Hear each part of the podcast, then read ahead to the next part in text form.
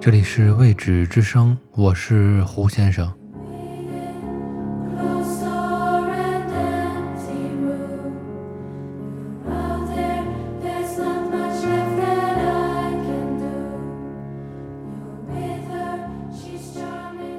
又是一年的春节即将到来，冬季快要过去。今年的北京几乎没有下雪。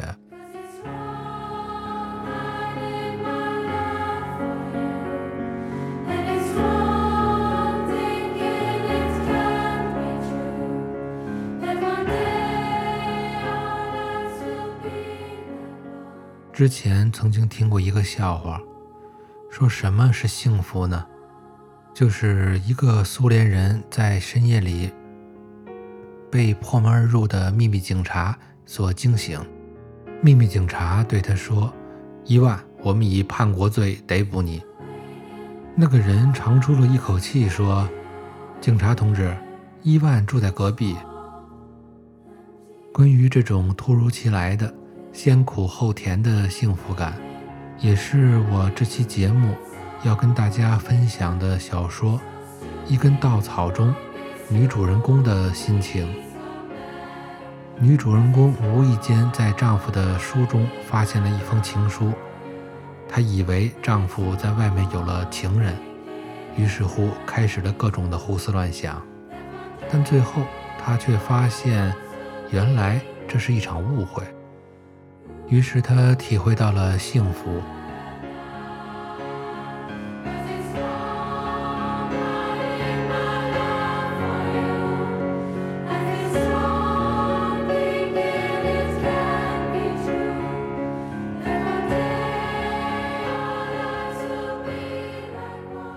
一根稻草，玛丽·路易斯·卡什尼茨。是在将近中午十二点发现了那封信。真的，我并没有特意去寻找，也不是在给他刷外衣时从他的口袋里掏出来的。他夹在一本书里，露出了一只脚。那本书不是放在弗利克斯的床头柜上。而是放在起居室的桌子上。那张桌子上总是堆着报纸，谁都可以去拿。我并没有把信全部读完，只看了开头几句。我多么想念你啊，我的心肝。一开始我怎么也看不懂这句话，我只看到那上面的字迹，字体流畅，字母尾往上翘的圆弧大而漂亮。有些字母之间空开了一定的距离，我想这意味着却与人交往。接着，我突然明白那上面写的是什么了，我憋不住只想笑，虽然这并没有什么值得好笑的。过了一阵，我才明白，这封信可能是写给弗利克斯的。我只看到这一页的末尾，没有继续往下看。满纸柔情蜜意，我把信放回书里，把书合上，走进厨房，心想，一定是发生了什么事，这样的信是不会随便写的。我开始准备午饭，系上围裙，把猪油放在平底锅里，打开切洋葱机。那是一架带圆形玻璃壳的小机器，它转动着把洋葱切碎。不需要再用手去拿洋葱，也不会再眼泪直流了。现在，即使是遇到了什么事情，人们也不再掉泪了。哭泣和以往祖母时代的那种昏倒都已经过时了。那时候，还有一个打扫房间的女仆，或者一个胖厨娘站在一旁，一面听着女主人的诉说，一面帮她松开紧身胸衣的带子。并宽慰她说：“不要太往心里去了，太太。男人们都这样，我的男人也是一样。”或者只是感叹道：“我的好太太呀！”但我没有晕倒，也没哭泣。锅里的猪油正欢快地噼啪作响，要哭泣也没有什么理由。好了，我想，现在该把肉从冰箱里拿出来。开门、关门。冰箱门关上的声音很奇怪，听起来很柔和，就像接吻时发生的声响，但又很生硬，是一种不讨人喜欢的声音。似乎这是最后一次，永远不可挽回了。最后一次使用冰箱，最后一次共进午餐。有人打电话问：“你好吗？”一切都是最后一次了。究竟这是为什么？到底发生了什么事儿？什么事儿也没发生，很多事情发生了。我就像碰到一个破损的电线接头时，猛地触的电似的，被击了一下。只是我不想承认而已。不，我不愿意承认。我把肉放进锅里煎了起来，排骨朝上的一面光溜溜的。红红的，现在变成了黄褐色；朝下的一面光溜溜的红红的，变成了漂亮的咖啡色。不，我不能难过。我想，拿开平底锅，坐在锅旁，一面削土豆，一面好好想一想。我削完了第一个土豆，就恼火了起来，心想：我可以毫不顾忌地干这种事儿。菲利克斯可不行，我可以把男人弄得神魂颠倒，因为这一切都不过是哄人的把戏而已，无非是愚弄无知而消磨时间罢了，无非是为了这么一个时刻，看看陌生的眼睛里燃起火焰，于是知道有人在爱我。然而，男人可不是这样。他们并不会就此而感到满足。我削了六个土豆，不再往下削了，一点儿不觉得饿，最多只想吃一个。不能让人看出来，绝对不能让菲利克斯有所察觉。我绝不提那封信，因为我已经知道那上面的内容有多么可怕。要是用言语表达出来，就千真万确了。于是我解下围裙，到卧室里梳洗一下，好打扮一个幸福的年轻妻子的角色。至于以后的事情，那就只能走着瞧了。就在我刚穿过走廊的时候，门铃响了。开始我真不愿意去开门，因为我突然害怕每一个来我家里的人，害怕所有的人。然而我还是去开了门。原来。是杂货店送来了一个小包裹，打开包裹，把里面的浴室用品都安放好。现在什么都得学，肥皂什么样，牙膏什么样，刮胡子刀具可不好使唤。如果不知道其中的奥妙，就别想用它。如何铺床，这个也得学。看在老天份上，要干得漂亮点儿。把热水袋放在脚那一头，也许那时他根本就不要它了。热水袋吗？你想到哪儿去了，亲爱的？我又不是个老头。不，当然他不愿意用现在这些东西了，不再用薰衣草香皂，不再用印模的牙刷，一切都不一样，一切都是新的，又一次全部都用新的。我就这样坐在浴室澡盆边，自言自语地说着，一边照镜子，已经不再那么年轻了，脸上有几道皱纹，这是欢笑、沉思，一句话是生活岁月留给我的。这些皱纹就像地图上的一道道，都是和他一起走过的路。我没有想过那个他写信的女人。是不是比我更年轻？我也根本没有考虑过他会是谁。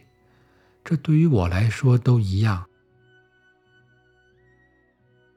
我洗了脸，走进卧室，一面想着，这套房子他得给我留下。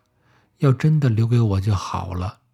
他总不能让这个女人睡在我的床上。再说，谁愿意走，谁就搬出去。如果房子归我，我可以把它租出去，比如那个前室，可以在屋角放上一个卧榻做床，还有一床漂亮的被子呢。把前厅的那个橱柜搬过来，装上几个放替换衣服的抽屉，再添几个挂衣架，放上绿色灯罩的台灯。不，绿色的灯罩不合适，我得把它另外罩起来。我还要去买些储纸，就买那种漂亮的玫瑰红的印有波浪线条的纸，或者去买那种印有小船的纸。我早就想买那种纸了。想到这些，我自己不禁乐了。都想到哪儿去了，不是吗？或许这是一封很久以前写的情书，或许这一切早过去了，或许还没有过去，但是总会过去的。我忽然想起了刊登在妇女杂志信箱上的那些建议。这是自称安娜阿姨或者艾米丽阿姨给生活中有这种遭遇的女人们出的主意：把饭桌布置得漂亮，再换上一件最新的连衣裙，把卷发梳服帖了。你想喝杯葡萄酒呢，亲爱的？我今天高兴的像过节。这时电话铃响了，不过只响了一下。有时是有这样的事儿：当打电话的人发现拨错了号码，便立即放下听筒。这时，我突然想起，菲利克斯很可能从办公室给我打电话。我怎么突然两眼含泪？不过这没关系，反正他看不见，他只能听见我的声音，而我的声音非常温柔快活。你说什么？不回家吃饭了？问我要紧吗？当然没关系，一点儿都没关系。我甚至还感到高兴呢。我还有几件衣服要烫，过一会儿我还想去理发店。不，我没有什么特地准备的菜，我还没开始做饭呢。你好吗，亲爱的？我吗？很好。你看今天天气多好。晚上见。好的。对我就是这么做，轻松又自如。即便他回来，我也会这样对他说。现在他早该回家了，一点半都过了。以往他总是准时回到家里。中午他的胃口特别好，他知道今天家里有他最爱吃的排骨。也许他早把这个忘了。也许他这么晚还不回来，是因为他和那个女人一起坐在酒吧间里喝酒。现在，也许他正看着表说：“一点半过了，妻子在等我，我得回家。”他在等我，我想，这个他指的是我吗？他不能让我久等，他怕我。然而这并不重要，重要的是出了一个第三者。我就是那个第三者，那个第三者，这个可恶的人，这个碍手碍脚的人，这个他，我成了一朵长着奇形怪状的花瓣，有着长长的红舌头的黄花，而现在我还在他面前装出一无所知的样子，为他端上开胃的小吃和豌豆金枪鱼。不错，艾米丽阿姨。多谢你出了好主意，然而这些主意并不能阻止丈夫突然放下刀叉，站起身来说：“对不起，我不再爱你了。对不起，请让我自由吧。”我当然愿意给他自由，请自便。祝你一路好运。我的生活不需要你，没有一个人的生活需要另外一个人。我不需要这套房子，也不要你的钱。我可以回到原来的办公室去工作。我本来早就可以干上了，都是因为你不同意。这样的办公室是一个友好的去处。早上好，施耐德先生，今天的信件多吗？早上好，丽丽小姐，你的牙疼好了吗？哦，上帝，他们就不能把这儿的暖气开得大一点吗？对了。我想说什么来着？关于如何给上司庆祝生日的事儿。这些都是我站在窗前朝外面东张西望时所想到的。不过，我是站在窗帘的后面，以免让菲利克斯看到我。真是二月份的一个好天，天气晴朗，阳光灿烂。每年的人们总会忘记二月里的阳光就已经十分强烈。现在他们已经把火轮从山的那边滚过来了，把丑陋的稻草人扔到了井里。我们，菲利克斯和我，曾一起观赏过这种景象。我们曾一起经历过许多美好的事情。现在他可能不愿意再回首这些往事了。现在的一切都没用了，一切都是灰色的，都死去了。而最糟糕的是，不会再有未来了，过去也不复存在，马上会被扔到井里，就像那些丑陋的黄色的稻草人一样。春天来临，万物将展现新的面貌。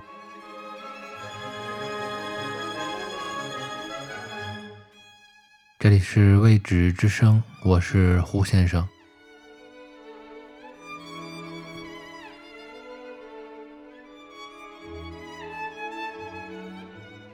因为有熟人从窗前走过，我不得不两次向后退。先是住在附近的高级中学教师维勒，接着是住在五号里的塞登施皮纳尔太太。我想着他们以后会说些什么。您听说了吗？那个可怜的女人，我很难受，我受不了这种同情。同情就像一碗飘着油花的热肉汤一样，让人恶心。同情是最可怕的傲慢。塞登施皮纳尔太太，你算老几？你也敢来同情我？要是我死了，上帝就会显灵，一定会奏效的。他一定会回家，说上很多甜言蜜语。什么？你是我的一切，过去的一切都美好。但是过后，人们不会说他在最后一刻是怎样的随心所欲。其实人们也不会怪罪他。哎呀，胡诌什么呀？我心里想，邻居和我有什么相干？我才不会像那时的赫尔塔一样，跑去向邻居们诉苦呢。结婚都那么多年了，我一直是他的好妻子，您能够理解吗？当然，因为我不是菲利克斯的好妻子，否则他不会弃我而去，不会允许别人给他写那种温情脉脉的情书，不会害怕回家。或许他自己也给别人写这种情书，我怎么能把这些事情告诉给他们呢？这段时间，我一直注视着窗外。忽然，一个男人从拐角处走来，身材和丈夫一样，走路的样子也和他一样，穿着一件深蓝的大衣，就像飞机突然降落时那样。我的心都快跳出来了。我努力装出一副若无其事的表情，但已经感到这办不到。那个男人走近了。原来根本就不是菲利克斯，而是一个陌生人。我想这出喜剧何时才能了结？在他回来之前，我本来可以马上出走，我可以进城到咖啡馆去，就到交易所隔壁的那家情调忧伤、满是尘土的咖啡馆去。那里有许多镜子，坐在那里上百个我，上百个同样的被遗弃的女人。我可以在那儿抽抽烟，翻翻杂志，望着天空发呆，几个小时就这样打发过去了。之后我可以去电影院看完一场再看一场，那时天就黑了，就是深夜了。贝利克斯只得打电话到警察局去报案，他一定很难堪。您太太，您说她失踪了，请再说一遍，她穿什么样的衣服？哦，这个吗？我还真不知道。现在都快两点了，我再也站不住了，坐到一张椅子上，打开了收音机。像往常一样，每当你想听一些赏心悦耳节目或可以安神的节目时，总是能听到水位预报，全国所有的河流都有，以供选用。熟悉河的水位最高，可它离我这儿还远着呢。电话又响了起来，这一次不是只响了一次。我知道这回肯定是菲利克斯打来的，果然是他。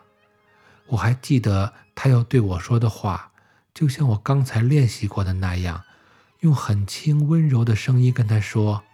然而就在此刻，由于那令人伤心的咖啡馆、那河流和警察局，我的心情很不好。结果说出来的话完全走了样。我是这样说的：“哦，原来是你啊！”错了，错了。你说什么？不回家吃饭？我说话的语气不对。不，我已经懂了。今天的天气这么好，这个你不知道？不，当然不。